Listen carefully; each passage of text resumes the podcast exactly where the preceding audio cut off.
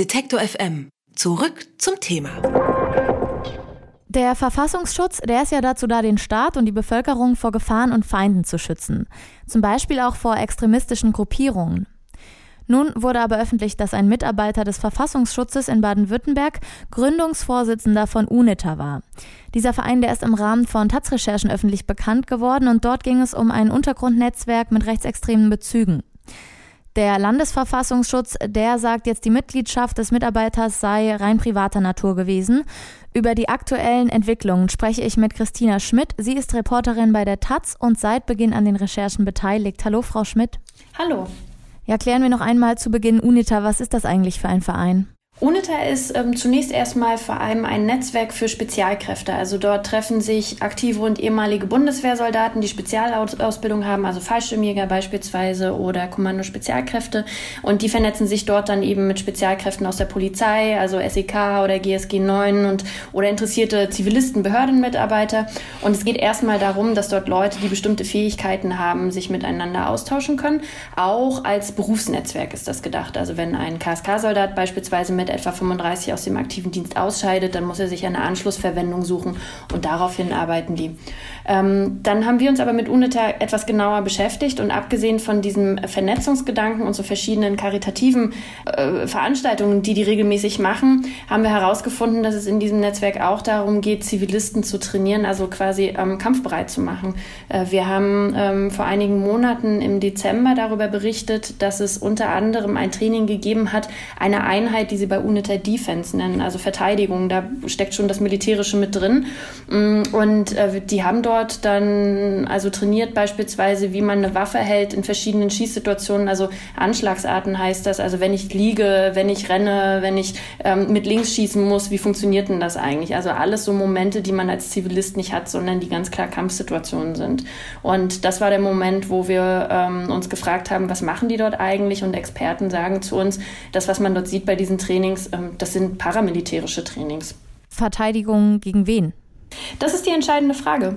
Ähm, der Verein UNITA, der ist Teil eines etwas größeren Netzwerkes. Ähm, es gibt äh, den Vereinsgründer, ähm, beziehungsweise so der, der, der Kopf der ganzen Organisation, der, dessen Idee war UNITA, ähm, der heißt Hannibal oder André S. Er ist ein Soldat des Kommandos Spezialkräfte gewesen und ähm, der hat ein etwas größeres Netzwerk gegründet, in dem es, ähm, in dem sich sogenannte Prepper zusammengetan haben, also Leute, die sich auf ein Katastrophenszenario vorbereiten wollen. Und einerseits können das natürlich so Sachen sein wie Stürme oder Stromausfälle und dann muss man sich ja überlegen, wo kommt denn dann eigentlich mein Wasser her, wenn das nicht mehr einfach aus dem Wasserhahn kommen kann. Ähm, aber andererseits haben wir eben gelernt, dass Hannibal diese Mitglieder in diesem Netzwerk mit Informationen versorgt hat. Und da ging es keinesfalls mehr um Naturkatastrophen, sondern ganz klar um einen politischen Moment. Dieses Netzwerk ist nämlich um 2015 herum entstanden und dann in den Folgemonaten äh, gewachsen, als die Zahl der Flüchtlinge in Deutschland so gestiegen ist. Und ähm, wir haben eben durch Augenzeugen, also Leute, die Mitglied in diesen Gruppen waren, das lief meistens über Chats, aber auch über persönliche Treffen, die haben uns eben berichtet, dass es ganz klar auch eben um die Unzufriedenheit an der Flüchtlingspolitik der Bundesregierung ging ging und dass man sich darauf vorbereiten will, dass äh, die staatliche Ordnung dadurch zusammenbrechen kann. Die Causa Hannibal ist jetzt schon eine kleine Weile her. Es geht eigentlich um einen neuen Mann.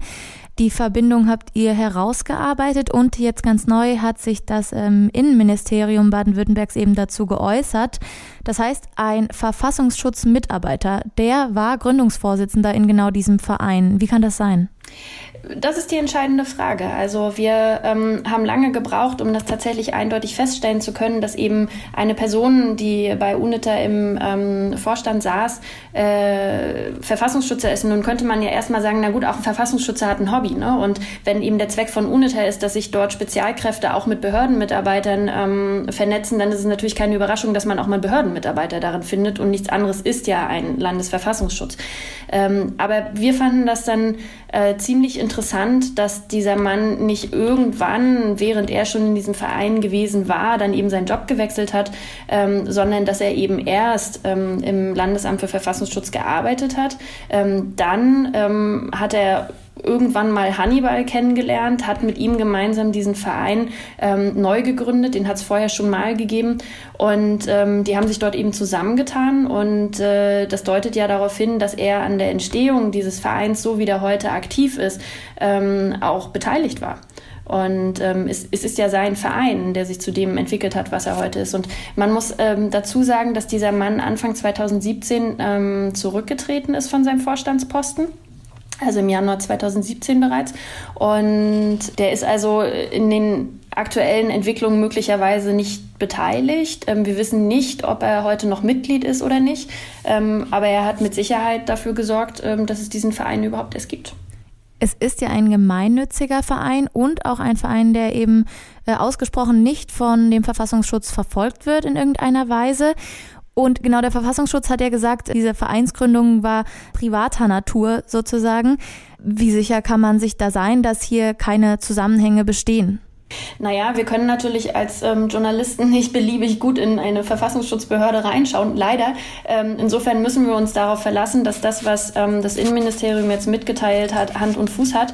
Aber letztlich ist das wahrscheinlich erst der Anfang einer Aufklärung. Also das Innenministerium beginnt ja jetzt erst, diese Informationen überhaupt zu veröffentlichen. Noch vor wenigen Tagen, als wir das erste Mal darüber geschrieben hatten, ähm, hat das Innenministerium relativ lapidar mitgeteilt, UNITA sei kein Beobachtungsvorgang was ja stimmt, aber sie haben sich einfach überhaupt nicht zu der Personalie an sich geäußert. Und das dann eben erst ein paar Tage später vorgeschoben. Und das zeigt ja, dass es ähm, dort in Baden-Württemberg in der Landesregierung und im Landesparlament deutlich rappelt. Und im Nachklang haben sich dann auch etliche Landespolitiker geäußert von der FDP, ähm, aber auch von den Grünen, die ja Regierungspartei ist, die eben gesagt haben, wir müssen dafür Aufklärung sorgen, wir müssen verstehen, was dessen Rolle ist, denn es gibt einen ganz interessanten Moment, zeitlichen Verlauf, diese Person äh, äh, dieser Verfassungsschutzmitarbeiter, der hat UNITA 2016 gegründet, ist Anfang 2017 zurückgetreten von seinem Amt und Ende Januar 2017 ist Franco A., dieser Soldat, aufgeflogen, der sich als syrischer Flüchtling getarnt hat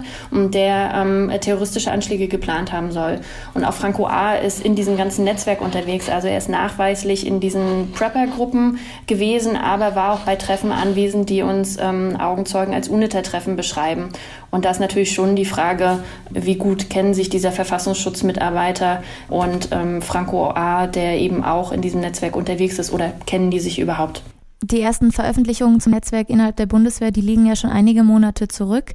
Hat dieser Fall jetzt nochmal mehr Bewegung in die ganze Sache gebracht? Auf jeden Fall ist es jetzt ein Bundesland, das sich sehr darum bemüht, sich mit diesem Fall zu befassen. Und das ist neu, weil wir hatten schon mal ein anderes Bundesland, das ist Mecklenburg-Vorpommern, ähm, das sich in dieser ganzen Causa nicht so sehr bewegt hat. Denn dort ähm, gibt es Ermittlungen des Generalbundesanwaltes gegen eben jene ähm, Prepper, die sich in Chatgruppen vernetzt haben. Und die ähm, Ermittlungen dauern bis heute an. Und in der dortigen Landesregierung gibt es aber nicht so richtig Willen, sich mit dem Thema zu äh, befassen. Also damals hat hat man, als diese Ermittlungen bekannt wurden, eine Kommission eingesetzt, die sich damit auseinandersetzen sollte, wie gefährlich denn eigentlich Prepper sind. Also was ist das überhaupt? Das ist ja auch so ein Begriff, der so in, in Deutschland jetzt nicht allgemeiner Sprachgebrauch ist. Ähm, und sind das eigentlich nur Leute, die sich jetzt Konservendosen in den Keller stellen oder sind das Leute, die sich auch mit Waffen auf eine Katastrophe vorbereiten? Und diese Kommission, die tagt nun seit ähm, St. Nimmerleinstag, also seit über einem Jahr und wollte eigentlich nach einem halben Jahr einen Zwischenbericht vorlegen und das ist bis heute aber nicht geschehen. Und insofern ist es natürlich begrüßenswert, dass in ähm, Baden-Württemberg da jetzt etwas genauer hingeschaut wird. Wir beobachten aber auch, dass im Bundestag das Thema sehr wohl ernst genommen wird und die Abgeordneten sich dort um Informationen und um Aufklärung bemühen. Aber das passiert natürlich sehr viel langsamer, als man sich das vielleicht in der Öffentlichkeit wünschen mag. Über die Verstrickungen eines baden-württembergischen Verfassungsschutzmitarbeiters mit dem Verein UNITA habe ich mit Christina Schmidt gesprochen. Sie ist Reporterin bei der Taz und recherchiert zu den Verbindungen. Vielen Dank für das Gespräch. Vielen Dank. Alle Beiträge, Reportagen und Interviews können Sie jederzeit nachhören im Netz auf detektor.fm.